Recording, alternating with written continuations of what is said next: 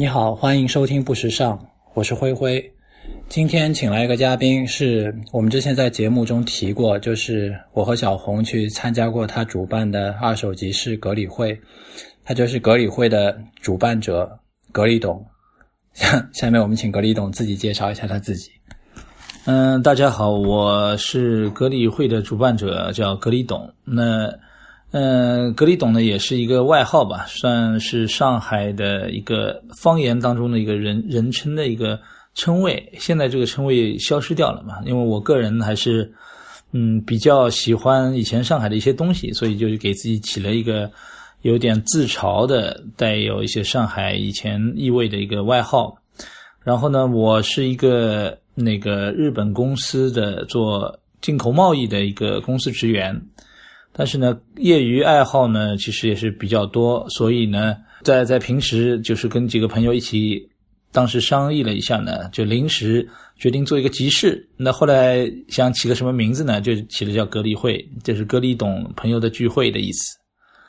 格力其实老上老上海是。同事的意思。对，格力是以前上海洋行里边同事的这个，等于说是上海洋泾浜的一个一个英那个洋泾浜英语的一个说法。嗯，那么以前呢是指就是说两个人关系比较近的，比起叫什么什么先生来说呢，有的时候两个人之间会称什么什么格里的感觉呢是比先生这种称呼呢关系更近一点。嗯，但是呢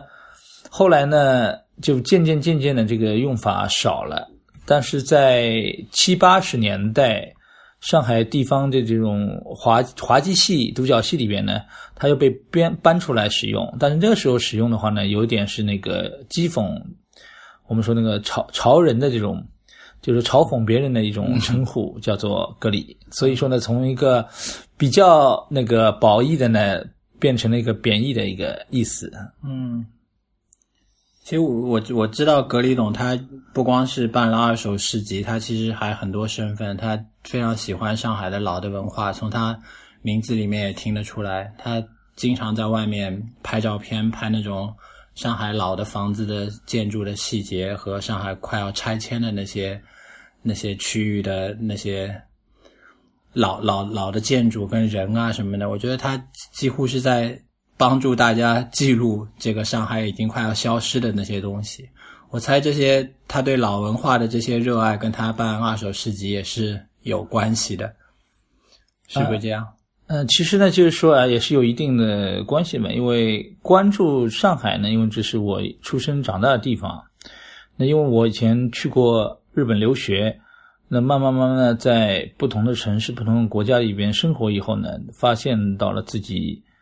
家乡或者自己的城市的一些那个怎么说魅力啊，或者是它的那个优点，所以说呢，开始关注城市了。也正是因为我去过日本留学呢，在那边呢也是呃亲自体验了日本的那些二手市集，或者说是应该说跳蚤市场的这种一个一种氛围呢，然后也是直接导致我回来以后呢。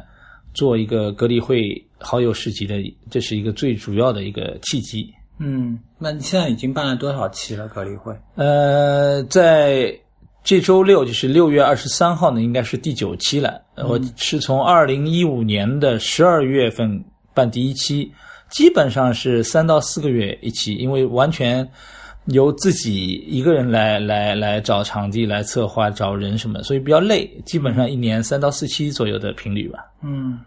那最初办的时候是其实跟你在日本生活的经历是有关系的，是吗？你在那里接触到了当地的二手市集。那没错，因为我其实应该应该这样说吧，我小时候差不多在九四九五年时候呢，很偶然的机会呢，后来看到了一些日本一些旧的。那个服装杂志啊，那当时的是什么 Mass No No 啊，或者是那个叫 Boom 啊，还有是呃，好像是那个 Street Jacket 这些书。当时的话呢，其实小时候本身也是对之前呢是对球鞋、篮球鞋那时候 Nike 啊、Adidas、Reebok 那时候一代的球鞋特别感兴趣，那也衍生到对衣服也是感兴趣。但是第一次看到日本的这么多。就应该说是琳琅满目了，各种各样的有意思的，那个装扮和衣服还有配饰呢，就是觉得相当的好奇，也被马上被吸引住了，那开始关注日本。嗯。那后来呢，其实，在大量的看这些杂志的时候呢，就接触到一个词叫什么叫古着，嗯。也就是我们的日文说 “furugi” 嘛，嗯。就是说二手衣。嗯。其实二手衣 furugi 这个呢，跟我们的 antique 呢完全不一样，antique 是古董，furugi 就纯粹就是说二手的旧衣服。嗯呃，然后呢，那个时候就觉得啊，看了很多那个他的那个杂志上面介绍那些二手衣店啊，还有一些旧货市场呢，就觉得很向往。哎，嗯就觉得上海，我当时唯一能够淘的市场应该就是华亭路市场。嗯基本上有一些所谓的旧货市场，它会有一些那样的东西，但是并不是以以这样的衣物啊或者鞋类交流呃交易为主，都是以卖旧电器的稍带一点这样。嗯那么后来呢，我二零零二年呢，终于有机会去日本留学，我是去千叶，在东京的旁边了。嗯那那个时候，其实其实我之所以会去选择日本留学呢，也很大原因也是因为我对日本的那个流行音乐啊、那个漫画啊、动画、电影还有衣服什么的特别感兴趣。那所以说呢，想了，那跟跟家里也商量了，后来去了日本。那我去了日本以后呢，也就是如愿以偿的，就是去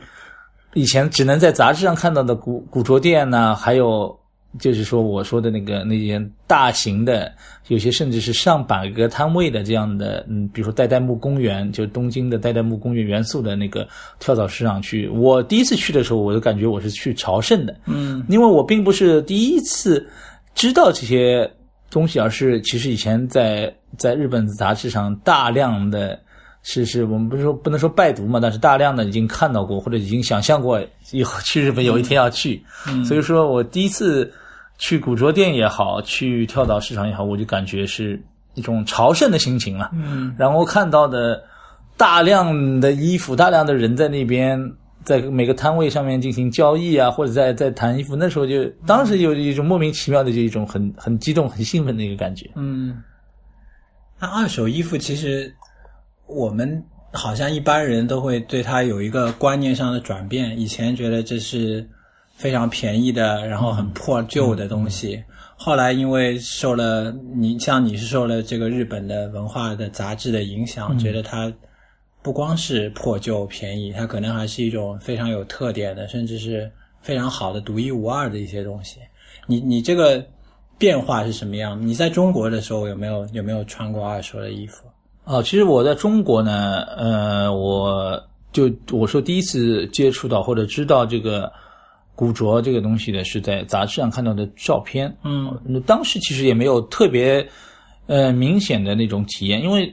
没有机会买到一些会觉得特别好的，顶多是有的时候一些鞋子看到那个。就是说二手衣呢，其实真正的要去买呢，还是去在日本。就是我以前所谓的那种集市，像华亭路啊，或者是这这些地方，后来搬到襄阳路的时候，我去过一点点。就是说那个还是以以外贸啊，或者是一些尾单为主，但是没有二手衣服。但是我个人是觉得，其实我对二手衣的接受，有可能因为杂志的影响，就是一种顺理成章的，并没有过相当反感或者是排斥的这种过程。但是跟很多身边的朋友，哪怕现在就参加隔离会的朋友来说，有些人是觉得，哎，这个衣服蛮不错什么的，但是他们呢不会去尝试去买别人穿过的衣服，哪怕这个衣服是洗干净的，或者是基本上处理过的，或者有些人觉得我我外套能买，裤子或者 T 恤我不能穿。嗯那对我来说呢，其实我有可能是中了那个日本杂志的毒吧。我我当时反正第一次去，我就觉得其实对我来说，只要是好看，只要是我能够承受，我都愿意去买来穿。倒没有尝试过，哦，没没想过，哎呦，这个脏啊、便宜啊，或者是什么，这个都完全没考虑过。嗯，就就你你跟我说过，日本人对这个二手二手衣物是有有些人是甚至特别痴迷的。你好像说过一个人他是继承了遗产，怎么就对对对对对买二手衣服？嗯，我在去日本之前呢，其实开始学日语，那、然后呢，后来呢也是脱产一年，其实等于说，因为我去为了去读大学嘛，嗯那个考试是 OK 吧，但是我还是希望提高自己的那个那个听说的能力嘛。那么后来也就是说，基本上大半年是脱产，就准备去日本的一些准备和等于说一些练习嘛，就当着。嗯那么后来呢，也也有机会跟在上海留学的一些那个日本的留学生呢成为朋友，进行一个相互的学习交换，同时也跟他们呃那个交流嘛，成为朋友。那当时有一个女孩子，她离我家住的不远，那我们有很多朋友经常会去她借的一个蛮大的一个那个公寓里边进行一些那个吃饭聊天啊、小的派对啊什么的。后来呢，就是有一个他介绍一个朋友，那个那个朋友名字我现在是一下子想不起来了。他是在杭州留学的，嗯当时的时候呢，我就觉得那个那个男孩子蛮帅的，有点痞痞的，蛮帅的，坏坏的感觉。嗯那时候是茶色的那个长发烫好，然后呢，一身是小麦色的，我们说 hiyakai 日烧嘛，就是说。等于说他当时不是晒太阳灯，他据他说他是晒日光，啊日烧啊，啊，叫日日本叫日烧嘛，就是说那个 hiyak 就说就日晒嘛，嗯或者是那个。然后呢，他那个时候其实其实我们当初除了杂志以外呢，还是流行看日剧的。嗯时候没记错还是 VCD 吧，好像还没 DVD。嗯 那时候 VCD 的时候呢，有很多大量的木村木村拓哉的那个电视剧嘛。嗯所以说木村拓哉的打扮呢，其实应该影响过不少我这个年龄段。我是勉强挤进八零后嘛，差四天就七零后嘛，一月一月四号出生，八零年。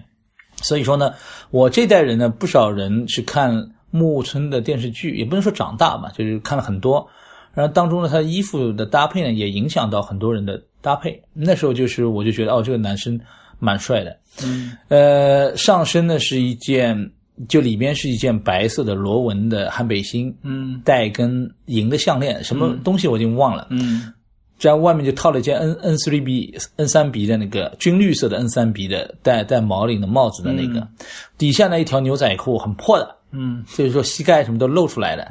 再底下穿了应该是穿上我没记错的 Red Wing 的，应该是 Red Wing 的那种那个工靴，嗯。Walker Boots，但是呢，那个时候也是蛮蛮旧，但蛮有味道的。嗯。那时候觉得哇，好好酷啊！那个男生又是坏坏的金、金头发，嗯。要茶头茶色头发，然后小麦皮肤，嗯。后来就跟他聊衣服嘛。嗯。后来我说你牛仔裤蛮牛啊，那时候就觉得牛仔裤，嗯，对，就蛮好看的，也也不太懂。他说我这个牛仔裤可是不得了。嗯。后来，那当时我以以前在很多日本的那个杂志上面介绍古董牛仔裤，那个时候有几十万、一百万日元的，那时候是觉得、哇，这个天价，真的会有人买吗？后来跟那个男生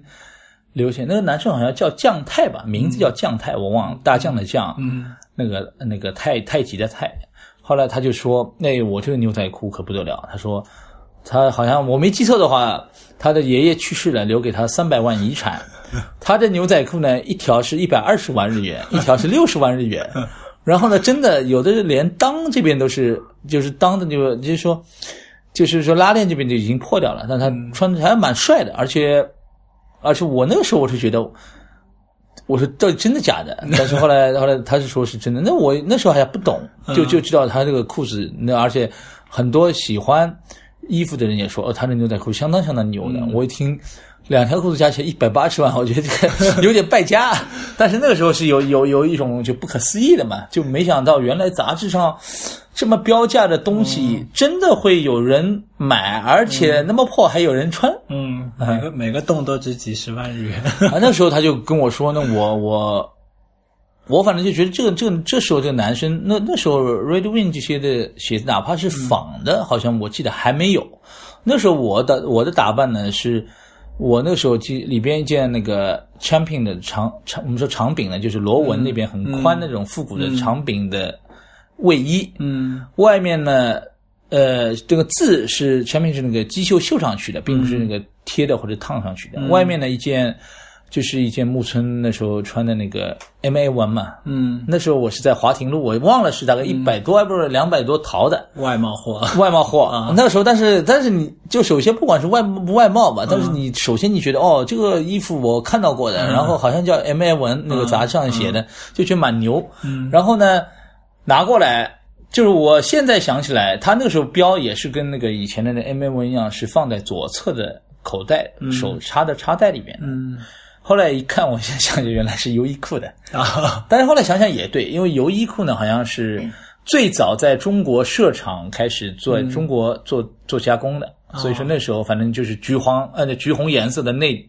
内胆，外面是一件军绿颜色的，但是跟我后来买的真的 M V 呢就不一样，就没有那么蓬，然后螺纹其实肯定是没有。那样的那样的怎么有收的？因为传统的军用的 M A 纹是短款，而且是更更蓬，那个型更宽的嘛。嗯它那个呢，其实因为原面料的原因，但是我觉得已经很好了。嗯底下呢，我我想起来，那个是宝诗龙的牛仔裤，那时候是宝诗龙是什么呢？是深色的，就当时它没有水洗过的深色的牛仔裤。就但是那个牛仔裤，我记得也要一两百块钱，反正弄好以后再配了双红颜色 Stan Smith 的那个笔笔品，也是在 也是在华亭路淘的。那个时候是蛮有意思，就是说它上面有个章盖上是鼻，啊，所以说应该是是要不是鞋子是，比如说两只稍微有些大小不一样啊，或者就是反正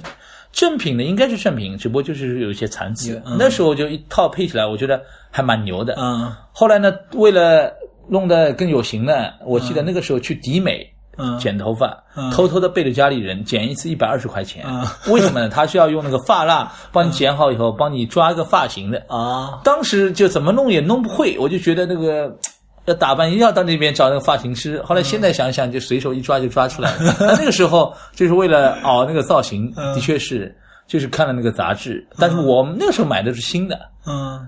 但是那个时候就想啊，华亭路那时候是找到一些东西以后呢，我就觉得还远远不够了。你看很多杂志，它有很多牌子呢，我们对牌子最早的起源，那些牌子都很小众的，包括 Pro Kids 的那个中邦的那个那个皮质的中邦的那个球鞋啊，包括有个牌牌子叫 Reef 的那个滑板的，包括最早的 Airwalk 啊这些。起源的六代库其实都在华亭路，看了杂志以后在华亭路淘的。嗯那后来呢，慢慢慢慢的觉得华亭路不够了，我觉得啊，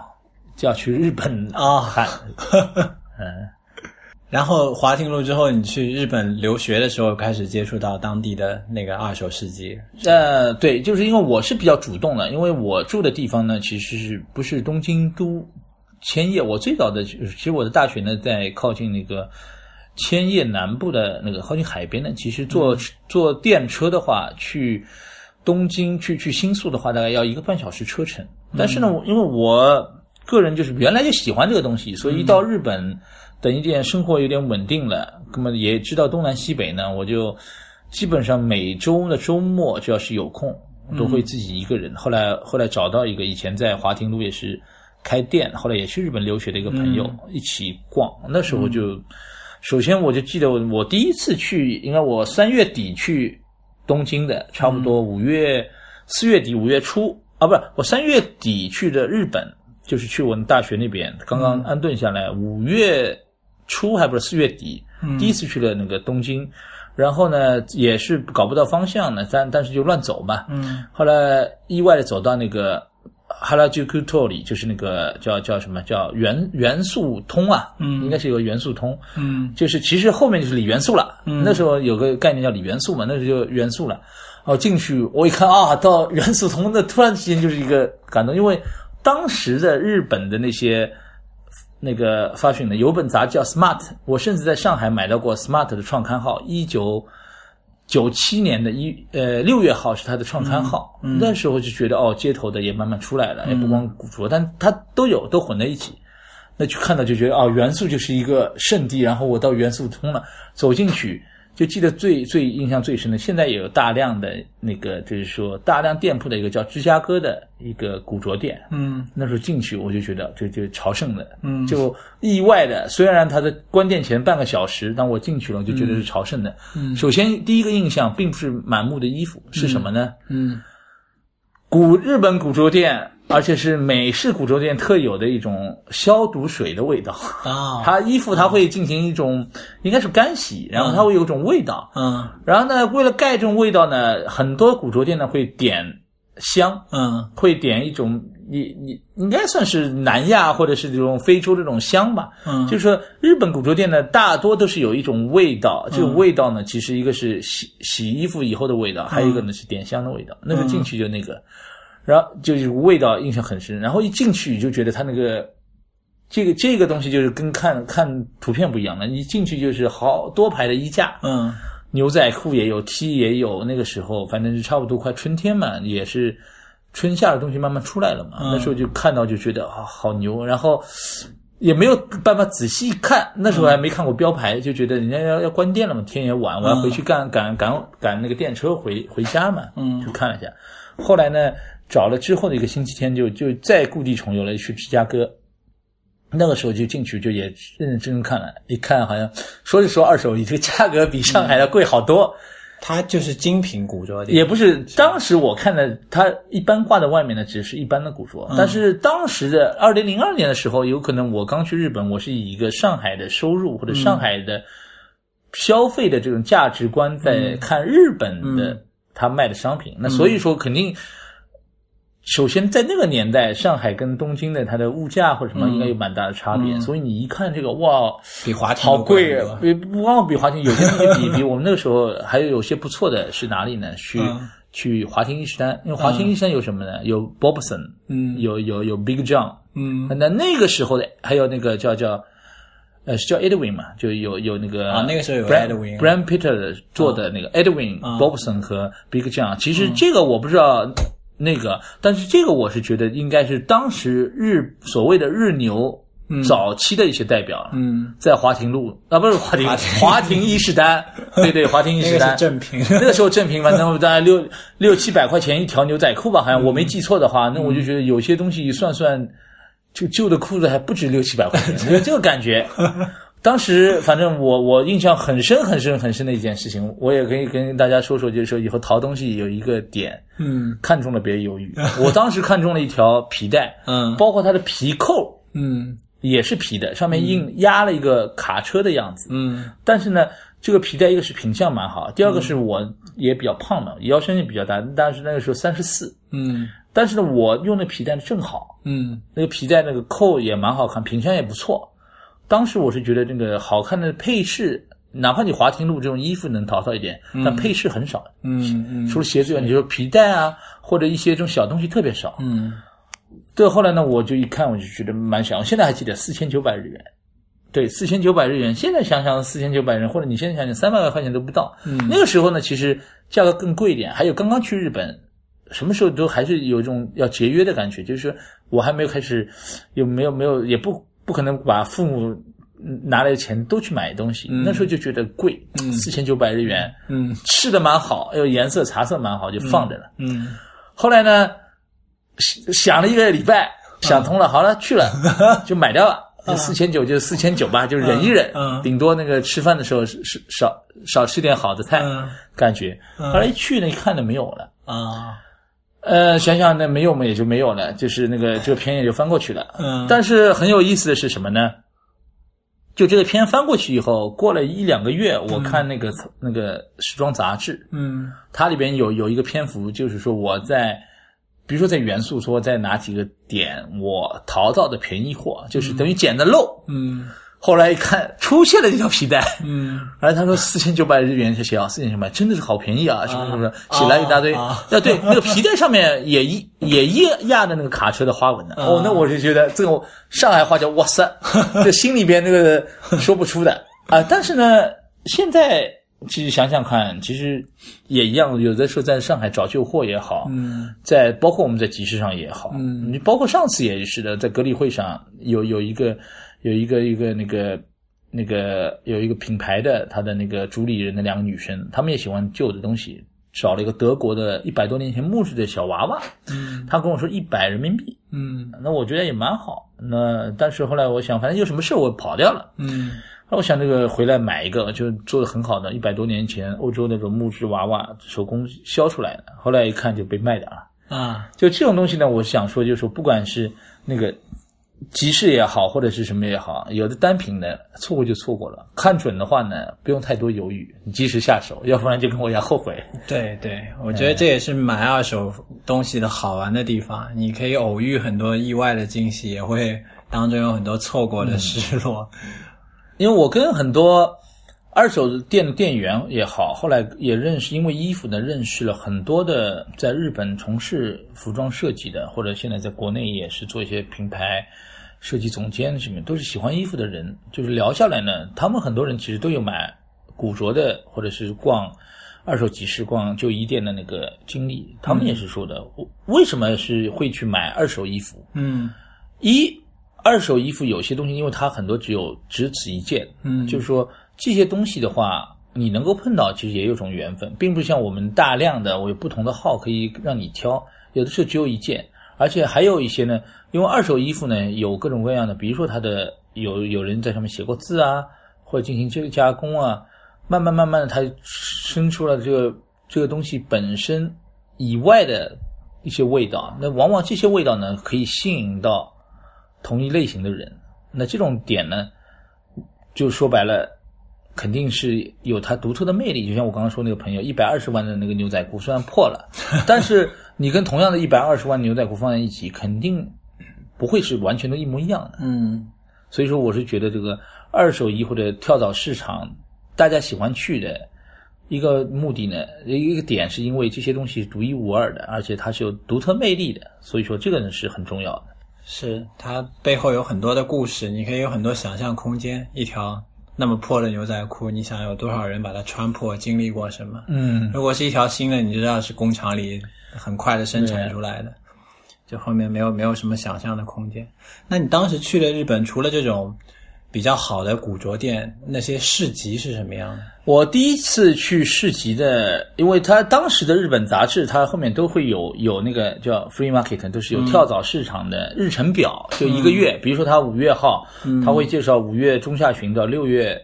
上旬、中旬时候的。那我就看嘛，一我是我住的那个就千叶县里边，它的等于说类似于也不能说省会嘛，就中心城市叫千叶市嘛。嗯它千叶市也有小型的集市，然后呢，比如说东京嗯明治公园、代代木公园，还有那个新宿有有呃新宿什么有，就是当时呢会会会按照那个看。我第一次去的应该，如果我没有记错的话，应该是最近的是什么呢？是千叶市的，就是在在在我我那个过去大概半个多小时的那个小型的城市，他说是说类似于省会，但是其实规模很小。但那里边呢有一条路，首先是都是卖古着的，卖、或者是卖我们现在说的是买手店，嗯呃，那个再走过去呢，它就有就类似于那个中心街道呢，它当时呢会进行一个交通管制，把把路给拦掉，然后人呢摊位呢是摆在人行道上，但是呢行人呢可以在马路当中呢走，边走边看。嗯。他当时的这个其实跳蚤市场呢，其实并不是以衣服为主，嗯。它就包括就是说白了，跳蚤市场有很多的居民，比如说我出钱，我家里有的用的旧的不用的器皿啊，嗯。或者甚至是我的旧的，比如说是一些一些装饰品也好，或者一些家用的，各种各样都有。但是呢，因为那个有一定的规模，所以有很多旧衣服店、古着店也好，或者一些个人喜欢衣服的，他也会来处理。因为对于日本人来说，他们这个想法，比如说我的衣服是一万日元买来的，嗯对我，我现在碰到就是说，就是说他们愿意，甚至说白了，甚至就是那个一千块就打一折或者多少钱，象征性的卖掉，因为他们觉得这个东西放在家里占地方，我不会穿或者嗯不会用的。嗯所以说呢，那个时候去的时候就觉得哦，各种各样都有。我第一次淘了，淘的应该还不是衣服，是玩具，就是那种七八十年代老的那种，应该是我记得没错的是一个一个美国美式漫画里边那个人偶，那是我应该是淘的第一件东西。嗯然后呢，后来就是说，这是一个一个启蒙吧，就是第一次一个小型的那个大概几十个摊位，蛮小的，旁边有卖炒面卖什么，就是说也蛮亲民的嘛，也不光都是喜欢衣服的人，一般周围的人去。那么后来呢，就觉得哎，这个东西蛮好，而且最主要东西便宜，那么我就觉得哎，对我这个留学生来说，我老是买原价东西也买不起。嗯那么就想去看更好的了，有有尝到一个甜头，有希望有更大的一个一个一个一个福利可以来。那么后来就查到就是什么呢？日本的那个元素车站旁边的代代木公园，嗯。是当时日本最大型的跳蚤市场，最多时候我记得应该将近两百个摊位。嗯。那个时候第一次去就觉得，那个时候就觉得哦不得了，而且它是以真的是以衣服为主的，嗯。各种各样的衣服都有，包括是那个我们说美式的就是说卡其的东西也好，比如说当时的街头的潮流的，或者是有一些这种乱七八糟这种各种各样风格的朋克的，对吧？机车的都有。嗯那时候去的时候，我就觉得不得了，就是我上次跟你也聊到，就是说从元素车站经过那个叫做什么，叫做明治神宫，再往沿着那个路一直走的时候，当时我去的是因为我住的比较远嘛，到的也比较晚，他大概八点开始，我在十点钟左右到，嗯就看到有不少人大包小包拎着东西就回来了。当时你看到这个时候哈、嗯特别兴奋，比你看到实物的话还要有想象。那你会去想象、哦，有各种各样好玩的、又便宜的、又又你喜欢的东西。嗯。那时候你会加不经意的加快脚步，啪走过去。嗯。然后当时我还我第一次去我还不知道，后来一边问那种类似于他那边有社会保安嘛，他跟我说啊、大概在哪呢？嗯。走过去一看，哦，真的是那个时候是那个它就是一个大型的一个公园，嗯。它不是草地，就是类似于这种我们说那个铺的这种水泥地的公园。然后呢，它的摊位其实蛮简单，就是大家用各种各样的塑料纸，没有统一规定的，就是一块地地方，它也没有像我们有桌子有龙门架，有些人自己带，就地上一块块大的塑料布、塑料纸，然后呢，把衣服把那个就是按照排好。嗯有的人一堆，有的人会叠的整整齐齐的，鞋子码好或者包摆好，嗯有的呢会会自己放音乐，带个唱机或者带个音箱放音乐。有的人呢就是两三个人一边喝啤酒一边，反正因为它是纯露天的啦，肯定天天气不好的话肯定没有，啊，一般都是天好的时候。嗯。过去觉得哦，那时候就看着就觉得一个个，我我有个习惯，总归是要从左往右一排一排看。嗯。那个时候就是反正第一次我我已经忘了我是淘了什么东西，但是那种兴奋感是特别棒，而且走下来的感觉也特别好。就是我一直觉得日本的跳蚤市场吸引我的一个什么呢？首先一个东西不错的时候，还有价格好。嗯，这个是、这个是最最、最主要的嘛。你东西再好，价格贵，一般人也消费不了。第二个呢是卖家一般都是蛮友好的，他知道有可能他知道你也是外国人或者有人本地人，嗯对他来说，他都是蛮蛮蛮认真、蛮客气的，跟你，你跟他讨价还价，或者跟他那个说聊聊天，其实都是很乐意的。一般来，摆跳蚤市场的人，我觉得一般都是蛮开朗的，啊。也愿意去跟人家去交流的人，嗯。也不会说你那个人很闷的，你去摆个那个东西也不太适合。所以说，我在跳蚤市场也认识了几个，后来也是长期联系的，嗯、做衣服的或者喜欢衣服的嗯。日本人朋友，也是通过他们呢，后来越来越多的去了解到了那个跳蚤市场也好，日本的衣服的这个事情。嗯，其实他们其实就是想减负，要把那些东西出走，而不是想要通过嗯自己的二手衣服再赚多少钱。对这种对对对心态你你上次说他们好像讨价还价的方式也蛮有意思。对他那个讨价还价，就日本呢，其实老实说呢，这个价格当然这价格是按照那个摊主他自己的决定，也没有说硬性规定我要打个几折或者什么的。嗯但一般来说呢，价格还是比较合理的。嗯那然后有的时候讨价还价呢，也会有僵持不下了。比如说我这个这个这个衣服我要一千日元，他说我五百日元要买，嗯讨价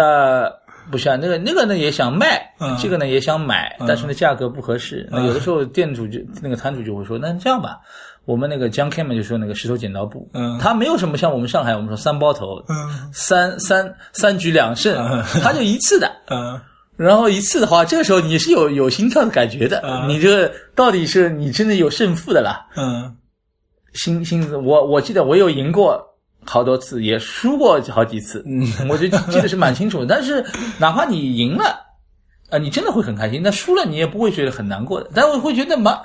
蛮蛮怎么说，蛮好玩的，要蛮可惜的。但但是你你还会有这种乐趣在里面，因为这个东西是你喜欢的，嗯而且你既然愿意跟他进行石头剪刀布呢，说明它的价格从某种程度你能够接受的，嗯，不是说他这个完全我不能接受，我就赌一个那不是的，对对，所以说呢，这个是蛮好，而且那个输掉的这个有些摊主的他的面部表情啊，或者身体幅度这种动作蛮夸张，也蛮有意思的。但是说好，他也是乐呵呵的帮你把东西包好，嗯帮你把东西给你。我是觉得这个就是这种感觉还是蛮亲切的，并不是说我、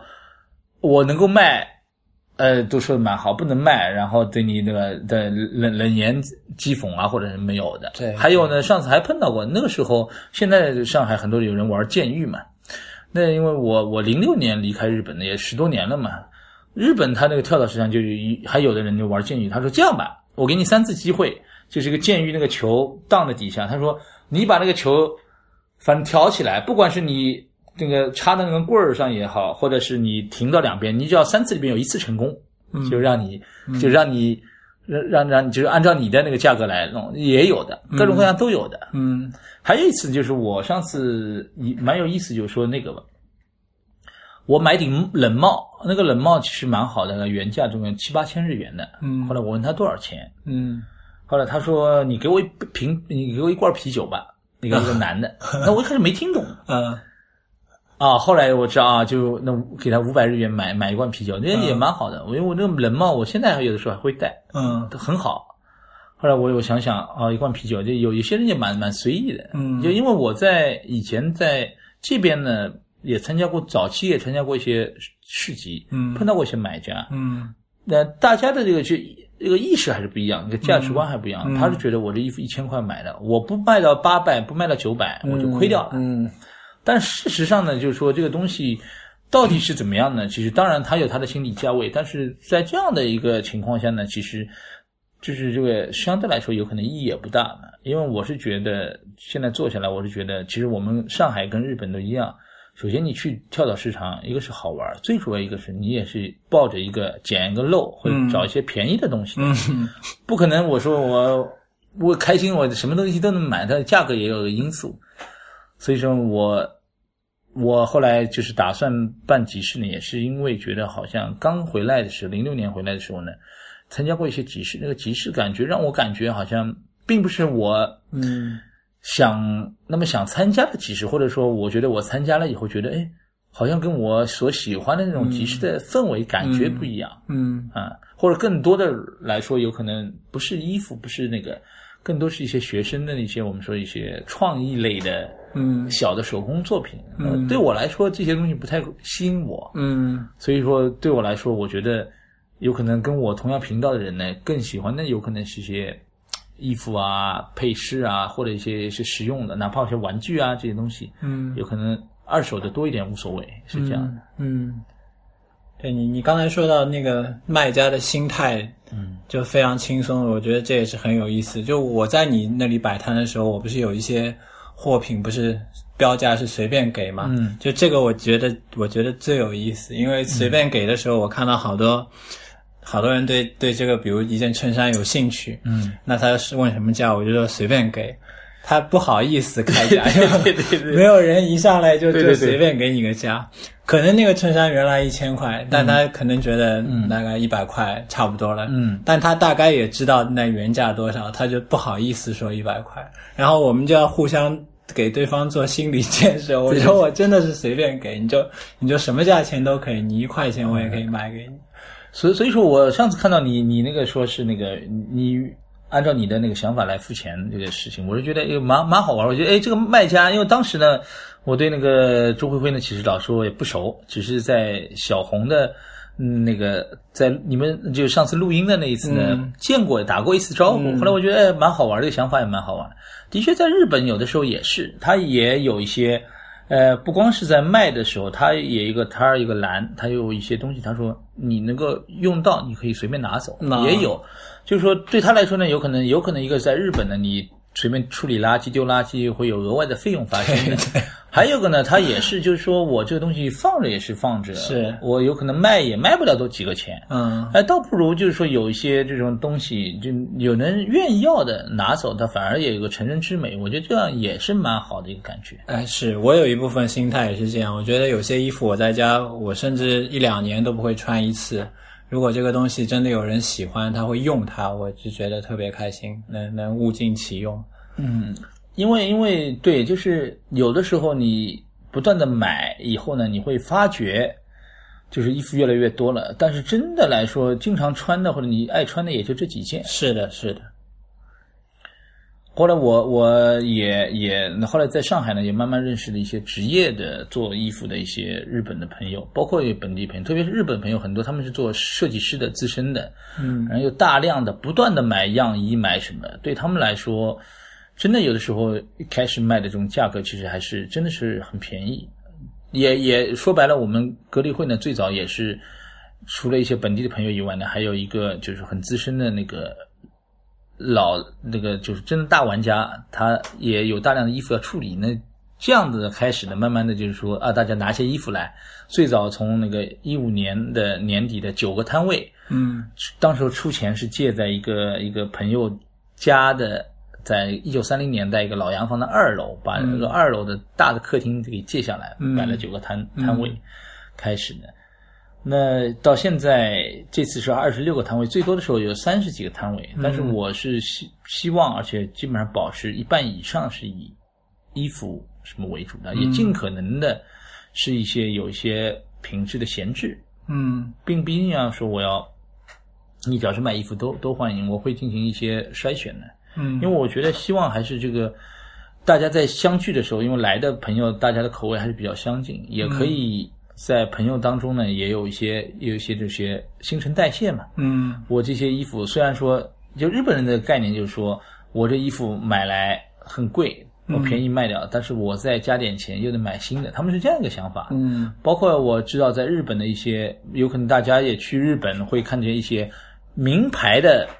二名牌衣服的二手店，比如说 Rag Ragtag 这些，就是叫各种各样，从先锋，从那个。奢侈品从高阶从什么都有的，它是各种各样品牌的买手店。基本上我据我了解，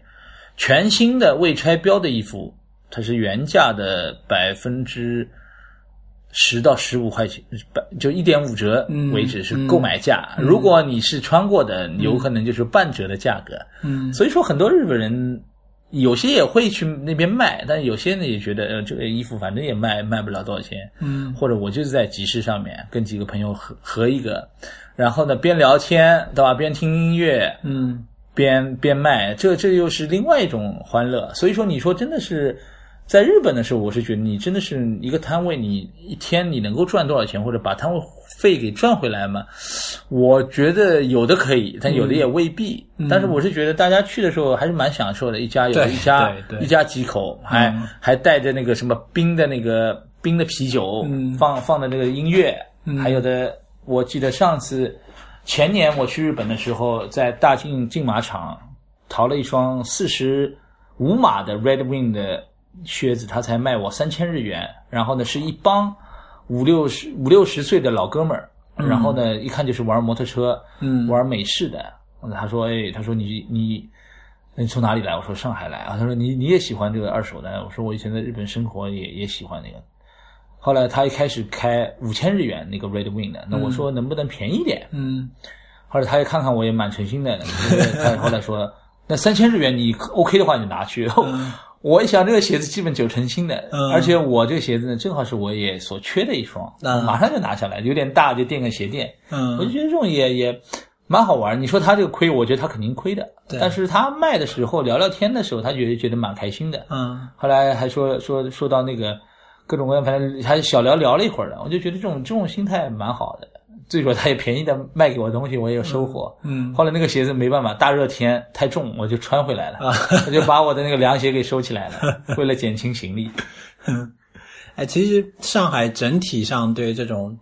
我我我之前想到二手衣的时候，我想到上海好像二手货都是那种奢侈品的包啊什么的，这种二手店好像比较多。嗯，专门的古着二手店，我我我自己我自己不知，我我只知道有有一家它是寄卖的，嗯，就离离这里也比较近。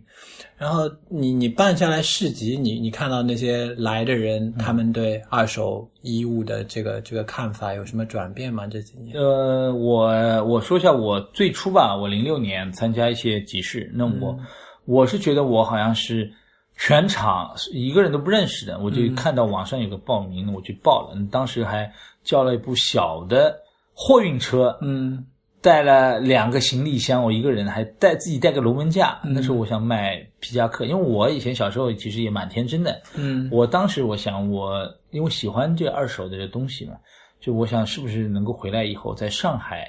也办一个真正意义上的像日本那样的古着店，嗯就是真的是卖二手的，嗯也并不是说那些奢侈的，就是一些、嗯一些年轻人喜欢的或者是有些味道的这个。但是呢，后来也问下来，因为首先要办的话，肯定是要有工商的啦。工商一些你一听你办卫生的这方面，他就说你买二手衣服啊，啊这不行的，嗯我们这个法律不允许。后来我就打算那个，那就就我在这集市上卖嘛。嗯嗯，卖的时候呢，我一是觉得这个价格，我是按照日本那个价格呢变便宜一点的卖，嗯我也想能不能多处理掉。嗯大多数人觉得贵，嗯。还有呢，很有一些人呢觉得，哎，这衣服蛮好看的，一听嗯，啊，这二手的啊，嗯。哦那我不要了。啊，就当当时的大部分的人，对于二手衣服的接接受度，我觉得就我不是大部分人，就大部分来逛集市的人，嗯。因为我参加过好几次，嗯。还是比较低，嗯。还有包括那个对于价格的接受程度，相对真的是，真的是有可能跟我以前刚去日本那会儿一样的，有可能也是一个价值观的，或者是没有看到过类似的，嗯就是我哦，这个花这么多钱买个二手的，我那个、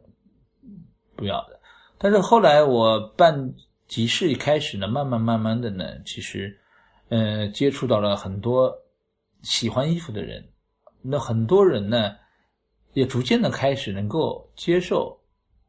二手衣服了。嗯甚至有也有人也能够买二手的 T。当然了，嗯我像我那个那些朋友，还有我那个说的日本的那个设计，他是那个 North Face 黑标的设计总监嘛，嗯叫小川浩史。他所有的衣服，包括鞋子，他来出店的时候，他就说我都洗干净或者消毒嗯完的，他会有个标的。嗯我觉得这个也是蛮让人放心的。嗯衣服你也不会有什么异味儿，都是洗衣粉的味道，嗯或者是鞋子，就看上去都至少是里边都是消过毒的。那这样的以后呢，慢慢慢慢多的人，一是觉得你这也蛮放心，第二个看的价格也便宜呢，就是可以开始越来越多的。我是觉得，对现在资讯也发达了，大家对有有什么 vintage 的这种文化的一种接受了，我觉得最近几年是越来越多的人能够接受了，但是始终还是比较小众。嗯就是普罗大众是，我相信你一说是穿二手衣服啊，哟，那这个这个穿人家二手衣服，你就肯定觉得一个是蛮丢脸的，或者是至少我父母这代肯定不会同意的。嗯更年轻那一帮小朋友呢，有可能暂时也是不一样，嗯。所以说还是比较小众。但这这也蛮好玩。我记得有一次，你有一次在愚园路露天摆，啊，就我们早上有很多路过的人进来看，对对对，他路过进来，他也不知道卖的是一手二手，他就看鞋，看鞋底磨过了，嗯。他很惊讶，他说这个鞋底为什么磨过？然后别人跟他说是二手的，嗯。然后他一问二手的价钱，什么那个人就吓一跳，他觉得二手卖那么贵，很吓人。然后后来又有一次在那个 VC 办的时候，我早上那件衣服就我自己的一个一个一个大衣，嗯。卖给了一个其实就是中跟我妈就比我妈大概没小多少岁的一个女的，嗯她试反反复复试了好几次，最后要了，我就非常意外，就他这个年纪的人能接受二手衣服，然后又买我我的男士的尺码，我就觉得这个上海其实还是蛮多元的。就是蛮多元的。就有的时候你会看到，你觉得你不太敢想象的，就是说你或者你跟你觉得你想象中的卖家完全不一样的人会来买，包括呃有的是喜欢二手衣，还有上次你说在豫园路那有有一个有一个就是一个是一个民工大哥吧，嗯他去看到我旁边一个朋友的一个衣服，后来他大概是附近工作好还不是，反正衣服也蛮脏的。那他也说，哎，我能能不能够看一下？那我那个朋友也、也说，哎，无所谓，反正都是衣服，你来看一下。后来那个人也看了半天，他一问价格三百元，嗯后来他也想了想，那嗯就是我不是说歧视吧，但是我就觉得好像这样的一个刚刚干好活的，有可能去吃午饭的一个一个民工大哥，他有可能看这个东西，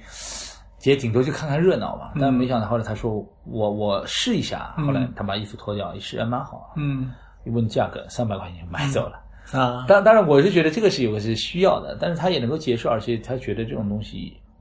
也是 OK 的。这但是有可能不是从 fashion 的角度来考虑，他是觉得一个实用或者一个性价比。嗯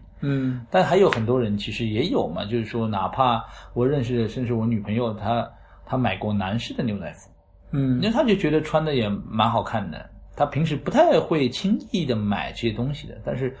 真的她吸引到她的点了。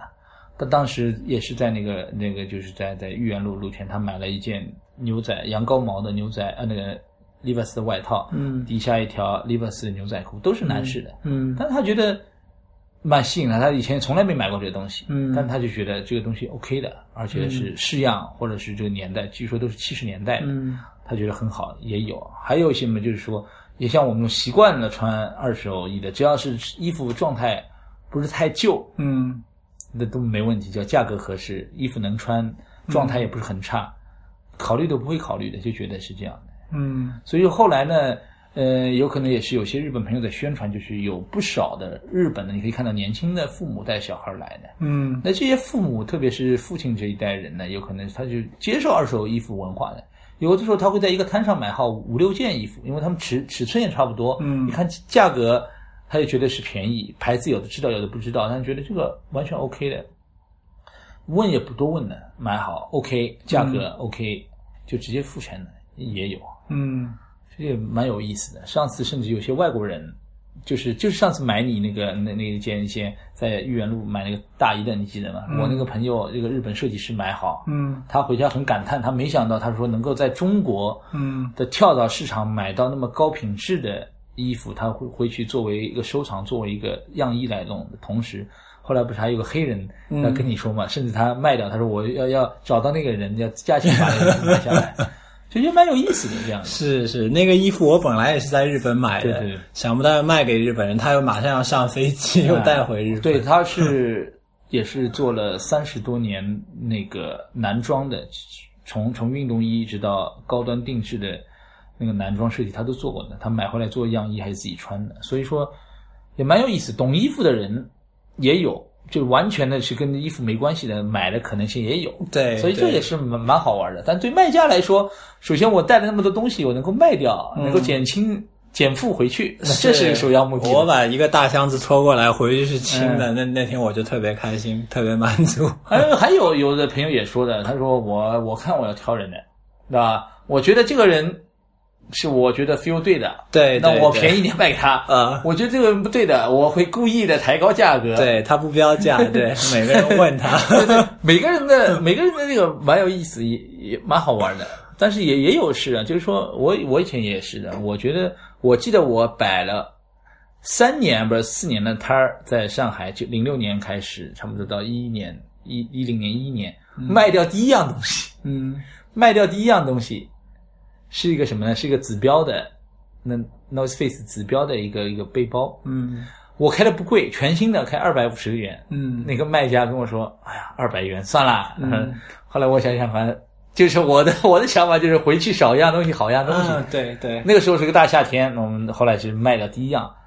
但是后来后来也经历的多，你也会觉得，就有的时候我的价格其实心理价位，比如是两百，嗯。但真的这个人呢，其实也蛮蛮懂，也蛮喜欢的。他说是不是能便宜点？哎，你觉得这个东西也好像 也也是同同道中人，也是有同同样爱好的。算了算了，就是就就是说打破自己心理价位，再降一点，再什么也、嗯也 OK 的。因为这个时候你会有一种这种亲近感，你觉得哎，这个人还是还还不错的，你就觉得 OK 的。嗯但有些人的确也说他跟你讨价，你觉得这个人我不是感觉很很很嗯 OK，、就 这也是随机的。嗯所以有的时候呢，就说，我觉得觉得以我的经验，对吧？就是买东西的时候，你跟跟老板客气一点，或者多多多说点好话的，说不定你可以可以容易那个交涉成功。对对对，逛二手市集的小贴士，啊穿的跟老板比较像，然后品味跟老板比较接近，老板就会给你一个很好的价钱。嗯，因为大多数人来的，说白了，大多数人来来格力会卖东西的呢，基本上他卖的这些衣服肯定都是远远低于原价的，也不会说我有什么收藏级别的会拿出去在那边卖，顶多是个展示。嗯所以说呢，相对来说，一般来说呢，卖的东西已经是相对比较便宜了。当然，有可能买的人总归是觉得卖的人的价格偏高的，会有这种心理的想法的。但是其实大多数就我我所了解，大多数格力会的卖家的东西，相对来说性价比还是可以的。嗯嗯，在在合理范围内讨价呢，其实拿拿下来的可能性也有，但是就是说讨得太猛了，反而会令一些卖家心心生不悦了。嗯就说有的时候真的我开个五百，你两百卖不卖，或者一百卖不卖，那这个有的时候啊你偶尔会碰到这样的，就是说这样的买买家的，但是通常来说呢，大家还是大家还是知道这一定的，就是说有合理范围里边的，大家都愿意让步。那我我定价都太低了。也不是，也不是，不是，就是说，首先这个价格是因人而异的。有有有些第一次来的卖家说：“哎，这个你定价有要求？”我说：“没有要求，我们也不要求什么集中收银的，你卖掉多少都算你的。”嗯嗯，所以说呢，这个也是蛮好的。有些你说像有些甚至那个小川他在卖东西的时候，比如说他要回家了，有很多东西还没卖掉，在结束前一小时开始，所有东西打对折，就他他有标牌的。对对对。上次有些有一双马杰拉跟康沃斯合作款，他开八百，嗯。嗯，有人看没人买。嗯。后来他说最后一小时一切对折，嗯。后来一听到大家抢那双鞋子四百，基本上全新的，那也蛮有意思的。就对他来说卖掉，而且他这小的那个小的这种小的营销手段呢，其实又会引起很多人的一种一种就是哦蛮好玩的这个期待，对比效应，啊反而或者或者变死板。对对，或者或者是什么，就蛮蛮有意思的这样的，嗯我我上次还有一个一一件 Levi's 的一条 Levi's 的很老的牛仔裤，然后我我也是随便给标价，然后一个女生她她说五十块，然后我就我就同意了嘛，嗯。然后就五十块相对这个原价来说是很便宜的，嗯很便宜的。所以他就很忐忑，我觉得他。他觉得不可思议，他觉得我五十块肯卖给他，所以他付钱的时候又反复跟我确认是五十块嘛。他最后把钱付了之后，我觉得他大概没有得到一个捡到大便宜的那种满足，反而是松了一口气，不再紧张了。我也松了一口气。那那的确，你的确啊，就说白了，有可能第一次体验那样事情，你要我，我也会，也也会有有一种呃比较比较这这真的吗的感觉。对嗯他不好意思，他他就五十块，对，但其实我个人觉得，就是说这样的我我十几年的，就是说参加卖家从以前的买家到卖家的这个，我是觉得就我有几件事让我兴奋。一是以前在代代木，嗯或在品川看到过以前杂志上经常出现的这个造型师啊、嗯模特啊，甚至一些明星。嗯都会，他们也会带来很多东西，嗯就是很多的，比如说样衣啊什么，哦，真的便宜，哦，东西又好，而且嗯那时候就觉得，哎，这些造型师好牛，嗯，他能够搭出这样的造型，就觉得 很很棒。你在杂志上看到的，哎，今天看到真人了，嗯就觉得一个是很好，还跟他聊天嘛。嗯还有一个呢，我是觉得其实集市上面有意思是什么呢？其实是在寻找和发现的。和一直到你买到那一瞬间，那个是是最最开心的，比你甚至以后拥有你的使用更开心。这个过程其实是我是觉得，要比起百，当然百货商店也会有这种感觉，但是集市的话呢，更有意思的是什么呢？你的未知，你你不知道我今天能够有碰到怎么样的人，哪怕我写的那个介绍，我也不知道这介绍里边这些人他会带来其他的什么东西。嗯。但当时候你发觉了，哎，这个东西是我要的，然后这个尺码又正好是我的，嗯。或者这个价格我又 OK 的，嗯，那时候你付钱的时候的那种开心的劲儿呢，其实我觉得是最大的。对，这也是我为什么喜欢去逛集市的。一是便宜货，但是你说便宜货，就算拿到了，你也不会整天对着这个人觉得啊好玩啊开心，也不会的。嗯但是那一瞬间的时候，或者你拿到很多东西，你甚至你可以记得我当时大概在哪里，怎么样去发现嗯这个东西，你会有有有一些比较深刻的印象的。嗯那这种欢乐呢，就是玩儿参加集市的一个嗯欢乐的。嗯因为我以前在日本参加很多，我从来没想过我能够去卖什么，因为我一也没有那么多东西，嗯二我是觉得我去参加去逛这个，只要有有那个活动，哪怕大热天大冷天，我必去，因为我是觉得让我有期待，觉得好玩儿而且说白了，有的时候。你觉得你花不了钱，你反而觉得心里面不太舒服，对吧？你去了那个买点，但但那个是真的是好玩儿，嗯，而且每次都都看人家，而且真的，你面对面看人家大包小包回来了，我、就觉得一种啊，这种一种着急啊，好好货被啊淘掉了，而且找到这个东西的还有很多，还有一个这种点，就是说当着你的面，你想要的东西被人家买走的时候，嗯 这个时候这种感觉也是蛮蛮蛮，不是说彻骨铭心嘛，但是也是蛮痛的。啊。这个杯子是我要的，但是人家已经把钱付掉了，对啊，但是这也就蛮有意思的。所以说，集市这种东西好玩儿，就是好玩儿这种情况很多意外，很多啊对你想不到的事情，就是一个就是一个意外的这种惊喜呢。有可能这种东西很小，嗯对你来说，这个东西其实甚至你买好，以后觉得这个东西可有可无的。嗯但是在那一瞬间，在那种情况下、那种环境当中，你的这种愉悦的这种这种激动、这种激情，嗯倒反而是你最大的一种收获。我是觉得，是嗯，所以我每次办好集市以后，我其实说白了，因为办集市很累，嗯我以以现在是有女朋友会帮我写编编一下，以前我不太会写东西，而且自己要写公众号，嗯自己找人谈场地，谈因为什么都没有嘛，还要借借道就就借那个桌子和和那个龙门架什么，就蛮蛮弄的。我还要上班，所以说呢，每次弄好，第二天基本上周六弄好，星期天会躺一天，太累了。嗯但是呢，每次也想过，其实我真的也基本没有什么钱赚的。嗯其实我到现在，其实从某种程度上还是一个在玩一种，不是光是情怀吧，也、嗯也是那个。但最主要还有一个动力，就是说每次结束以后，嗯很多人会说：“哎，下一期是什么时候？或者下一期我能不能来报名？”嗯那这个时候，其实对我来说，哎，倒反而是很大的办下去一个动力。嗯。因为的确来说，这个时候你会觉得，我做这个事情还是蛮有意义的，嗯。有认识不认识的人，还会有期待的，嗯。那这个是蛮好的。所以说，一办办到现在了，虽然说累，还好以前也贴过钱啊，你别说，但是呃，第一次，特别是第一次，嗯。那个场地很小，嗯。它要多少？要要三千，还不知道多少钱。嗯那我我就想，那怎么办？你就说，首先我能招招得到这些人嘛，就是因为我不可能一个人那个，就是大家平摊个摊位费，而且会不会有人来？你会担心很多。你作为一个主办方，你就会担心的就不一样了。卖家要担心有没有人来，主办方你担心有没有人来，还同时担心你会不会亏钱，因为第一次弄也没有任何经验。嗯第一次弄好还可以，嗯第二次，后来规模也越来越大，但每次都得担心。嗯比如说上次在室外的，你还担心这个天气，对就说一个礼拜要下雨，我真的没没睡好过。后来我甚至跟场地方说，因为说要不这样吧，咱们嗯就说就是那个借一些室外的棚，嗯哪怕贴钱，嗯亏钱，嗯也得做，嗯，不能说这个也没办法去延期，或者也嗯不能说把这个做做那个，就做好那个。贴钱的那个准备，哦，真的是那那一个星期，就每天每天两个星期之前就看，嗯。十五天以内的天气预报，嗯。那是特别紧张。到总算那天老天也帮忙，嗯。后来是没下雨，嗯。但是也也也是一个经验嘛。嗯。但是我就觉得这个真的有很多的累，或者是甚至有有些人说哦，你你你这个摊位费你赚了不少，其实说白了，就真的是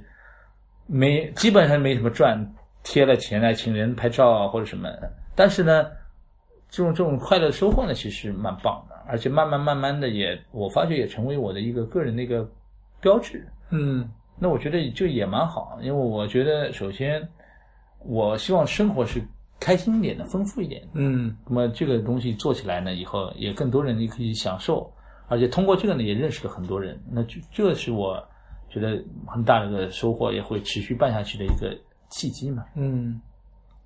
那介介绍一下你的下一次吧，就下一场就是下这周六，就就周六，六月二十三号。六月二十三号。嗯。那这周六呢，其实，呃，还是在上一次的一个，就是我们说淮海中路的那个，呃呃，淮海中路瑞金路的入口的那个，那个有个无印良品的大的旗舰店的三楼，一个嗯。Receipt、一个邮件玩家。嗯。那里边呢，其实这次呢是，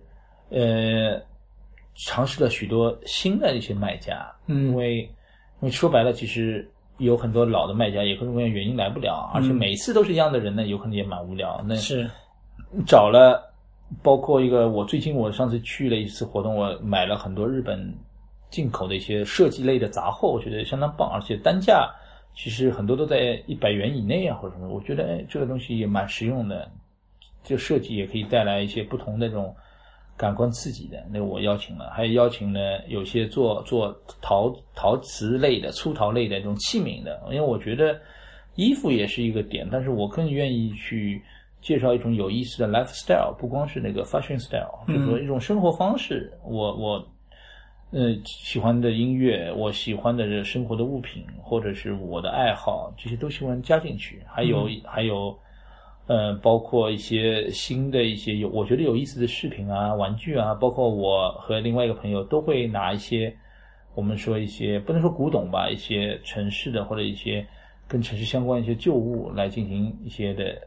呃那个销售啊，或者是交换啊。嗯还有找了一个我觉得很棒的一个日式的冰激凌，大家也能来尝尝。嗯因为这天的活动呢，其实最近最近半年真的太忙，因为我不断的跟美术馆还有机构嗯在做一些关于上海主题的讲座和、嗯和行走。其实每一周五天上班以外排的都是满满的。嗯那这次呢，也是抽了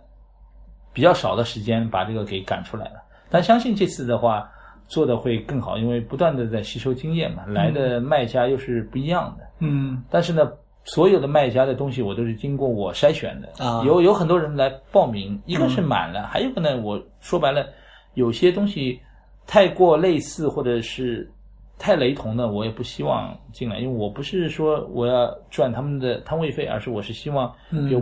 同一个集市里面有不同的东西，有不同的人能够找到他们喜欢的东西。嗯。如果如果真的是一样的类型的几个摊位都是同样东西的话呢，就是说对于我来说，我去这个集市我就觉得不好玩，嗯。我也不希望办成这样，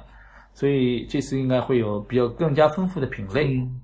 然后其实说不说是那也也说句实话吧，虽然说我们这下一期还没办，我已经要考虑在再下一期的 时间和那个，因为每次嗯。很多人在会上或者活动以后你都会问你下一次在哪里，什么时候办。嗯那我也觉得，的确来说是希望是以后能够能够怎么说呢？也提前的让大家有个心理的一个一个期待。嗯因为我我的原则就希望是在市中心的不同的地方。首先，为什么市中心呢？因为大家交通方便，都能够来。嗯但不同的地方呢，希望每一期除了摊位不一样以外，场地或者什么也可以给大家带来一种新鲜感。嗯要不一直固定的话呢，慢慢慢慢也就是失去了这种乐趣。所以说呢，在准备六月二十三号的活动同时，已经在策划 下一期的嗯，你跟时装发布一样，提前一季。啊，就希望也是希望就是说能够把活动搞好嘛，嗯就是不管是有什么问题，希望这个活动能够每一期一期顺利的做下去。嗯，好啊！如果你这周六有空的话，你在上海的话，就欢迎去参加格力辉的市集。对我们欢迎，我们其实没有任何的门槛，也不会收任何的门票，只要你愿意，我们在六月二十三号星期六的中午十一点到晚上七点之间，一共八个小时，可以来看看。你你会觉得其实有上海还是有蛮多有意思的人，然后有意思的东西会汇集在这个小小的空间里边。嗯，好，那今天就到这里，谢谢收听不时尚，拜拜。啊，谢谢慧慧，也谢谢大家的收听，拜拜。